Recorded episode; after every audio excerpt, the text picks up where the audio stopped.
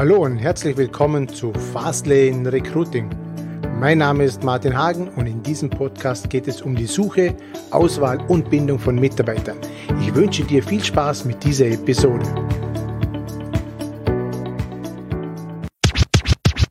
Ich glaube, für Führung. Hm? Ja, bist du zur Überzeugung, dass, dass, dass das Rauszögern dieser Elektromobilität jetzt uns zum Verhängnis wird? Hätten wir da ein höheres Tempo einschlagen sollen in der Vergangenheit? Definitiv. Es ist immer dumm, wenn man den Wandel vor Augen hat und dann versucht, mit Gewalt den Wandel zu verhindern. Das ist, war schon immer eine dumme Lösung. Äh, die ist intellektuell dumm und ich glaube, sie ist auch wirtschaftlich dumm. Man versteht es, weil man natürlich äh, Gewohnheitsrechte verteidigen möchte, alte, ähm, alte Egoismen bedienen möchte. Wir sind Weltmarktführer, wir sind was auch immer alles. Und dann geht man, wenn es da nicht mehr funktioniert, das kann man, also da, das ist wirklich eine Schicksalskette, weil man hat, man hat gesehen, äh, also man war zuerst der Top, äh, Topführer überall, ne? dann hat man gesehen, es funktioniert nicht mehr, dann hat man angefangen zu tricksen, dann, wenn die, das Tricksen nicht mehr funktioniert, beginnt man mit Lobbyarbeit, um das nochmal hinauszuzögern und am Ende ist es halt schlimm. und dann kommt noch eine Pandemie. Also ja, es ist immer dumm, äh, Entwicklungen nicht nicht frühzeitig anzustoßen. Ja, gut, Zu früh. Best, bestes Beispiel ist ja auch Nokia, die haben ja auch nicht mitgemacht damals. Ja, das ist der Klassiker. Auch, haben die Rechnung genau. auch präsentiert bekommen. Ganz genau, also da gibt es viele Klassiker. Und ich glaube, die Automotive-Industrie äh, ist der nächste Klassiker, auf den wir in ein paar Jahren referenzieren werden. Okay. Äh, wir, ho wir hoffen das nicht. Also das ist tatsächlich jetzt nicht mhm. etwas, was man hofft. Also ich, ho ich hoffe wirklich, dass sie allesamt den Sprung schaffen. Äh, hoffe ich echt weil einfach brutal viel davon abhängt. Äh, mhm. Die wirtschaftliche Prosperität in unserem hängt davon ab. Jetzt sagst du etwas wie, ich hoffe, dass es alle schaffen werden. Jetzt habe ich da ein paar Aussagen gehört, gelesen von ja, wichtigen Männern, sage ich jetzt mal in der aktuellen Situation. Der Holzmann, der Robert Holzmann von der Nationalbank, der Gouverneur hat ja gesagt, äh, es sollen nur die Unternehmen gerettet werden, die auch überlebensfähig sind. Und die Firmen, die ohnehin durch, vom Markt verschwunden werden, weil sie kaputt gespart sind, nicht innovativ sind, die auch ohne Krise ja, zusperren hätten müssen, die sollte man links liegen lassen. Und auf der anderen Seite hat er kurz eine sehr gewagte Aussage gemacht, wir helfen jedem, koste, was es wolle. Ich denke mal, dass diese Aussage in Zukunft noch ein paar Mal hervorgeholt werden wird, wenn irgendwelche Schicksalsschläge äh, präsentiert werden. Glaubst du auch, dass man einfach nicht jedem helfen kann? Oder meine, hoffen tun wir schon, dass wir alle durchbringen, aber können wir das auch, nüchtern betrachtet? Ähm, mal eine schwierige Frage. Ja. Die, äh, ich meine, das ist immer eine Frage der zur Verfügung stehenden Ressourcen. Mhm. Ähm, und ich könnte mir vorstellen, dass es ähnlich gehen wird, äh, dass dieses, äh, was, was du eben vom Chef der Zentralbank gesagt hast, kann ich mir ziemlich gut vorstellen, dass das eher die Wirklichkeit sein wird.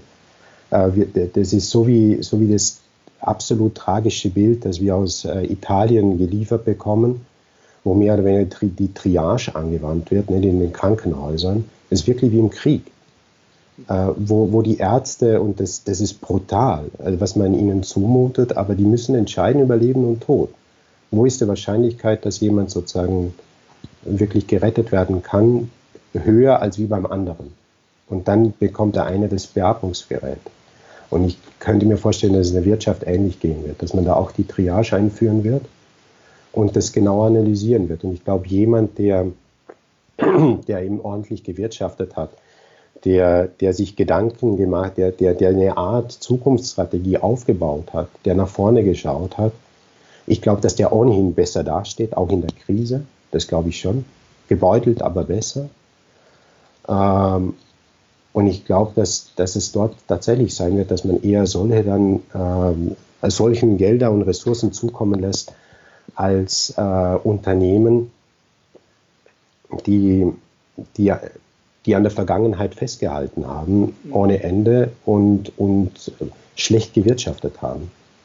Mhm. Äh, das kann sich, glaube ich, der Staat gar nicht anders leisten. Also ich, ich, ich, ich, ich, ich tue mir schwer und dann ich glaube nämlich, äh, und, und was man natürlich helfen muss, äh, und da muss man, glaube ich, auch die Strukturen, ich weiß, da, da traue ich mich nichts momentan zu sagen, bin ich zu wenig informiert für, wie das in Österreich ist.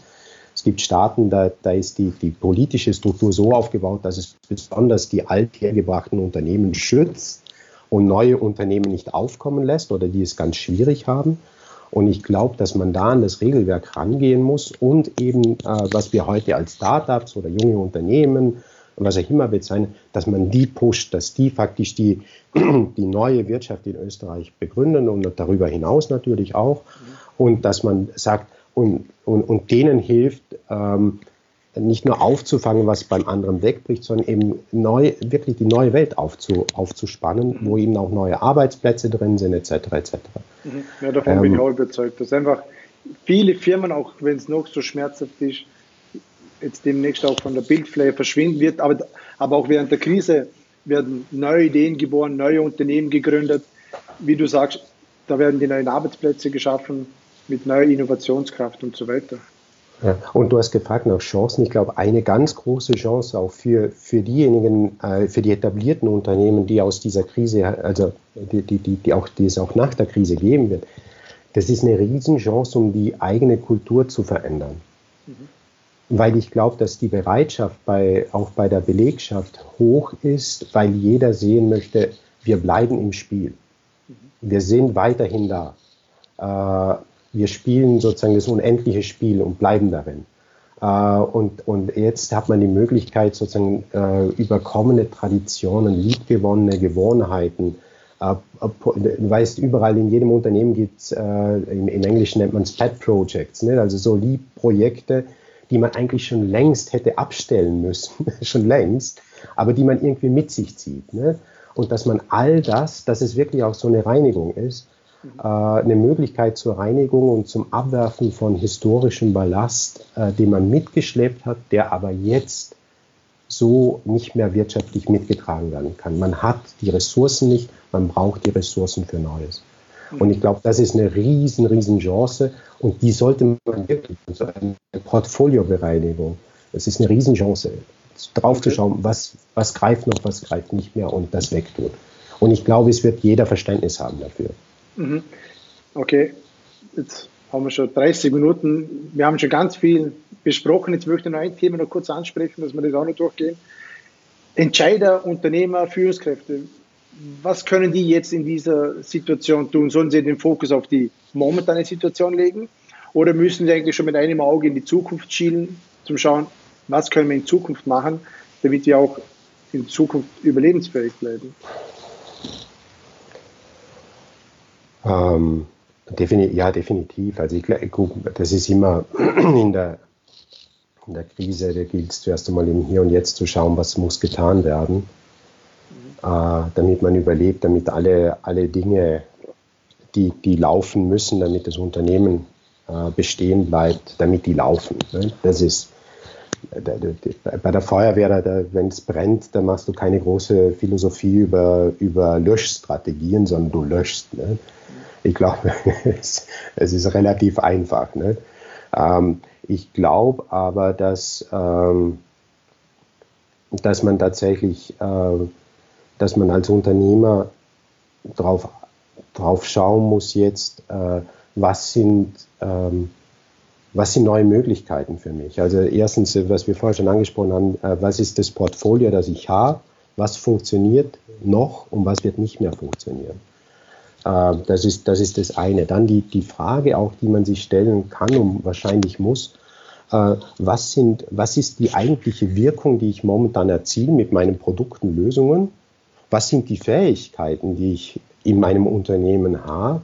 Und wie kann ich aufgrund dieser Wirkungen, wie kann ich aufgrund dieser, dieser Fähigkeiten, die mir, die mir eigen sind, eben neue, neue, neue Märkte erschließen oder neue Produkte, Lösungen hinausbringen. Ne?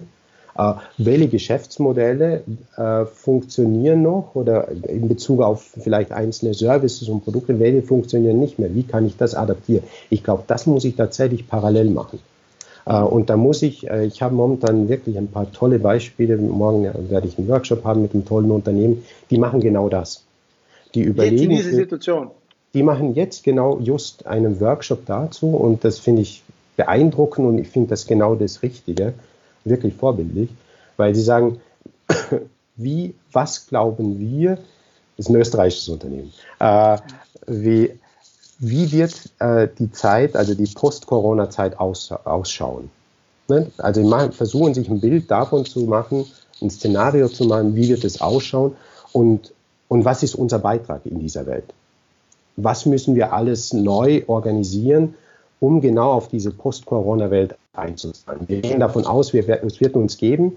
Äh, wir gehen davon aus, es wird enormes Chancen, also die denken wirklich so, es wird, werden sich enorme Chancen auf, auftun, und wie können wir die nutzen.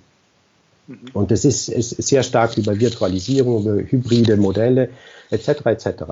Ähm, und, und ich glaube, dass das das absolut Richtige ist. Das klingt vielleicht ein bisschen pervers äh, für manche, äh, weil man sagt, boah, jetzt müssen wir zuerst einmal Feuer löschen. Ja, total d'accord und äh, alles. Aber gleichzeitig, ich, ich muss auch eigentlich meinen Mitarbeitern Klarheit geben meinem Team, wohin die Reise dann trotzdem geht, dass man den Mut nicht sinken lässt. Mhm. Wir, müssen, äh, wir müssen vom Sieg sprechen, damit wir, diese, damit wir die Unbill der Gegenwart äh, positiv durchleben können und ein, und ein Bild haben, wo, wo, wozu vielleicht der Schmerz, den wir durchlaufen, gut ist. Mhm. Äh, und ich, also von dem her bin ich sehr stolz auf dieses Unternehmen, weil ich das genau richtig finde. Ja. Das ist aber eine, das ist eine Herausforderung, weil man darf sich da nicht in Lethargie ergehen lassen, sondern muss eben schon nach vorne blicken. Mhm. Und das, ja. glaube ich, ist eine Riesenchance, das sollte man tun. Also, oder Vergleichbares tun. Ein ganz spannendes, ja, weil ja, ein, ganz spa ganz spannendes Thema habe ich gefunden. Ich war ja Anfang Jahr bei den Eltwiler Zukunftstagen und da mhm. wurde was äh, erzählt und das ist mir hängen geblieben, dieses Business Wargaming. Ja diese Krise könnte ja auch so ein Szenario sein, wo man in der Vergangenheit abhandeln hätte können, aber das hat ja vermutlich auch niemand so richtig auf dem Schirm. Ähm, kannst du zu diesem Business Wargaming mal ein paar Sätze dazu sagen? Ich, ich denke, das wird auch in Zukunft die Unternehmen einfach mehr beschäftigen, solche Themen. Ja, die, die Frage ist, ob es, also das Wargame ist ja ein, im Grunde genommen, dass man, dass man das Unternehmen, also das eigene Unternehmen, die eigene Organisation äh, oder das eigene Produktportfolio, also kannst du ja herunterbrechen, angreifen lässt durch Wettbewerber nicht? Äh, und kompetitive Wettbewerb, Wettbewerbsszenarien aufbaut, um zu sehen, wo äh, sind bei mir strategische Lücken, wo funktionieren meine Produkte und Lösungen nicht, wo, sind sie, wo bin ich angreifbar. Ne? Und dann eben präventiv die Lücken zu schließen oder, oder Chancen daraus abzuleiten, weil das, was der, der Gegner, der, der reale oder der fiktive mir antun kann, kann ich ihm ja auch antun. Ne? Oder ich kann durch die Alternativstrategie das, was bei mir als Mangel ist, als, als Chance ähm, ummünzen, weil ich, weil ich mir, äh, weil ich, weil ich die potenzielle Gefahr vorweggenommen habe. Also ich bin im Vorsprung, zeitlich äh, und konzeptionell. Ich glaube, das ist, das ist das eine. Aber ich glaube, diese Situation, also jetzt durchleben wir das. Ne? da muss ich das Wargame nicht spielen, ich bin mittendrin im, im, in, diesem, in diesem Krieg sozusagen. Ähm, ich glaube, dass da ist wirklich das, äh, sich zu überlegen, wie schaut diese Zeit danach aus, für ganz, ganz konkret für mein Unternehmen, für meinen Markt und um was, was kann ich da tun, was ist da meine Rolle, was funktioniert, was funktioniert nicht. Also alles das, was wir vorher schon äh, zigmal äh, kurz angesprochen haben. Ähm, ich glaube, das andere, was man, was man äh, hinausgehen muss aus dieser Krise und was einem sich auch bleibend ähm, in, in die äh, ins Mindset ein, äh, ein, eingravieren sollte, ist, dass wir, dass wir immer vorausschauend handeln. Also dass wir also wir bei uns äh, sozusagen, äh, wir nennen es eine Zukunftsstrategie zu entwickeln und die ständig zu tracken. Äh, also so eine Grundnervosität zu entwickeln im Hinblick auf Zukunft und diese Sensibilität, das Radar immer wach zu halten. Das mag, vielleicht ist es auch wirklich just dieser Zeitpunkt. Vielleicht mag das bis jetzt wirklich für viele Unternehmen, wo man gesagt hat, den Luxus kann ich mir nicht leisten und will ich mir nicht leisten, äh, dass, ich, dass ich das ständig tue, weil das kostet viel Energie äh, und, das, und auch kostet auch Ressourcen. Aber ich glaube, die Welt, in die, wir, in die wir hineingehen und die, die Post-Corona-Welt wird so eine Welt sein, wo wir das lernen müssen, dauerhaft zu machen, wo das zum Habitus wird. Mhm. Ja. Äh, weil sich die Spielregeln, wie wir eben sehen, immer wieder ändern können. Und es ist das Gefährlichste, äh, glaube ich, zu glauben, dass einfach, dass es sowas wie Normalität äh, gibt, dass es so diese langen Epochen von Ruhe äh, geben wird, das, das ist, glaube ich, ich habe es für mich selbst überschrieben, uh, don't trust rules, uh, don't trust traditions. so, so, ja, man kann sehr viel daraus nehmen. Ne? Mein Sohn lerne aus der Geschichte, ist ein altes, altes Sprichwort, ne? äh, ein geflügeltes Wort, aber das hat seine enormen Grenzen. Mhm. Äh, und ich glaube eher diese kontinuierliche Nervosität, das kontinuierliche Ausschau halten, äh, was sich da tut und was da auf uns zukommt und was möglich ist, das ist, äh, das ist die Regel der Stunde. Und die sollte man sich merken. Okay. Jetzt einmal angenommen, du könntest mit ein, zwei Appellen die ganze Unternehmerlandschaft im deutschsprachigen Raum erreichen. Welchen Appell würdest du setzen in dieser Situation jetzt? An die Unternehmer, Führungskräfte? Wow.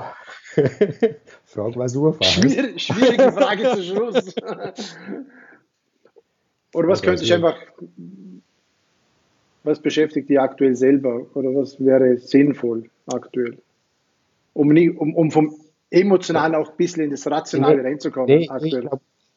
Ich glaub, ich, das eine ist ähm, sicherlich schauen, äh, dass man schaut, wo in diesem Reboot, der stattfinden wird, äh, ich gleichzeitig Erneuerung mitbringen kann. Dass ich nicht so tue, als ob das nicht geschehen ist.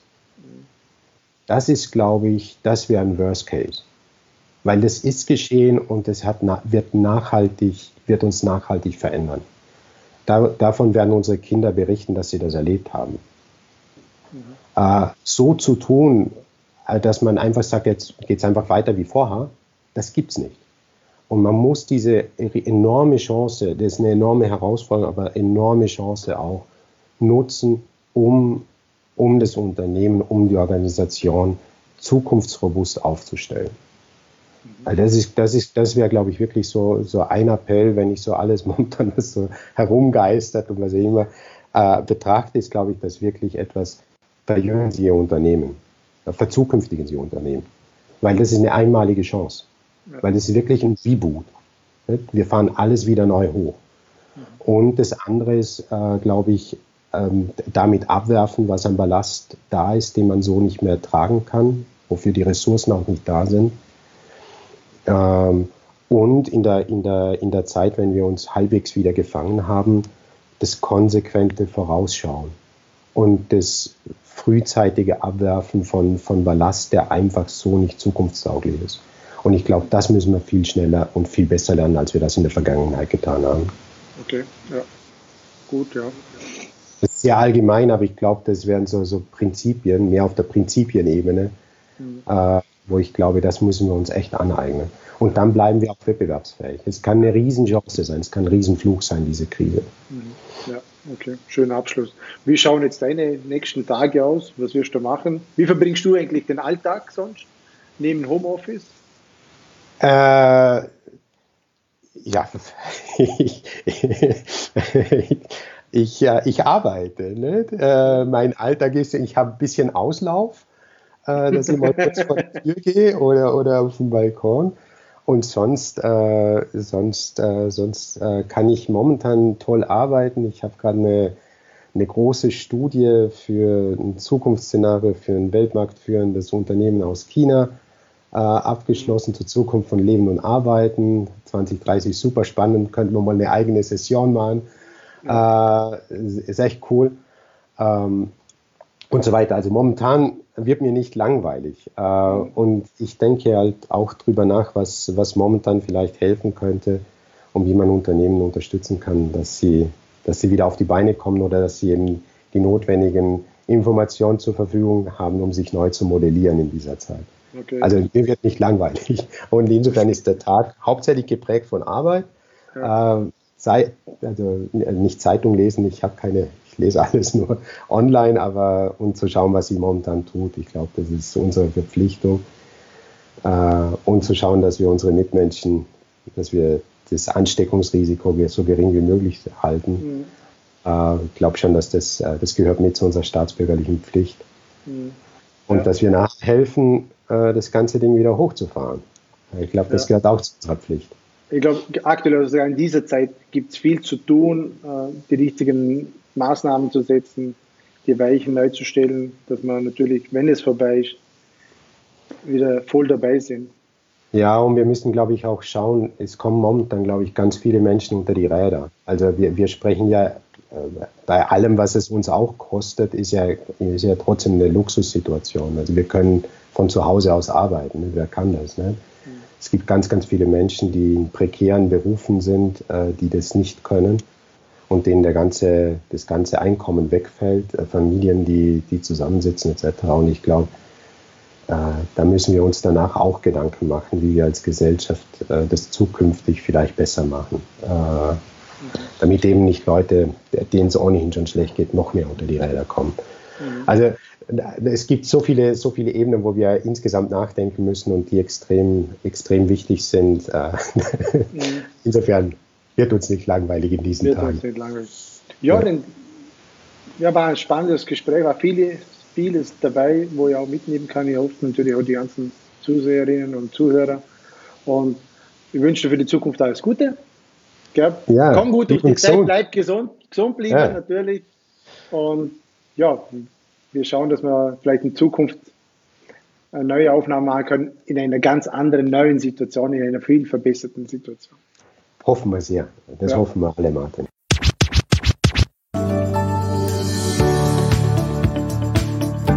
Ich bedanke mich recht herzlich fürs Zuhören und ich freue mich, wenn du auch beim nächsten Mal wieder mit dabei bist. Wenn dir dieser Podcast gefällt, dann schreib mir bitte ein Feedback bzw. eine 5-Sterne-Bewertung auf iTunes oder wo auch immer du das jetzt hörst. Ich wünsche dir natürlich bei der Umsetzung alles Gute und viel Erfolg. Bis zum nächsten Mal, dein Martin Hagen.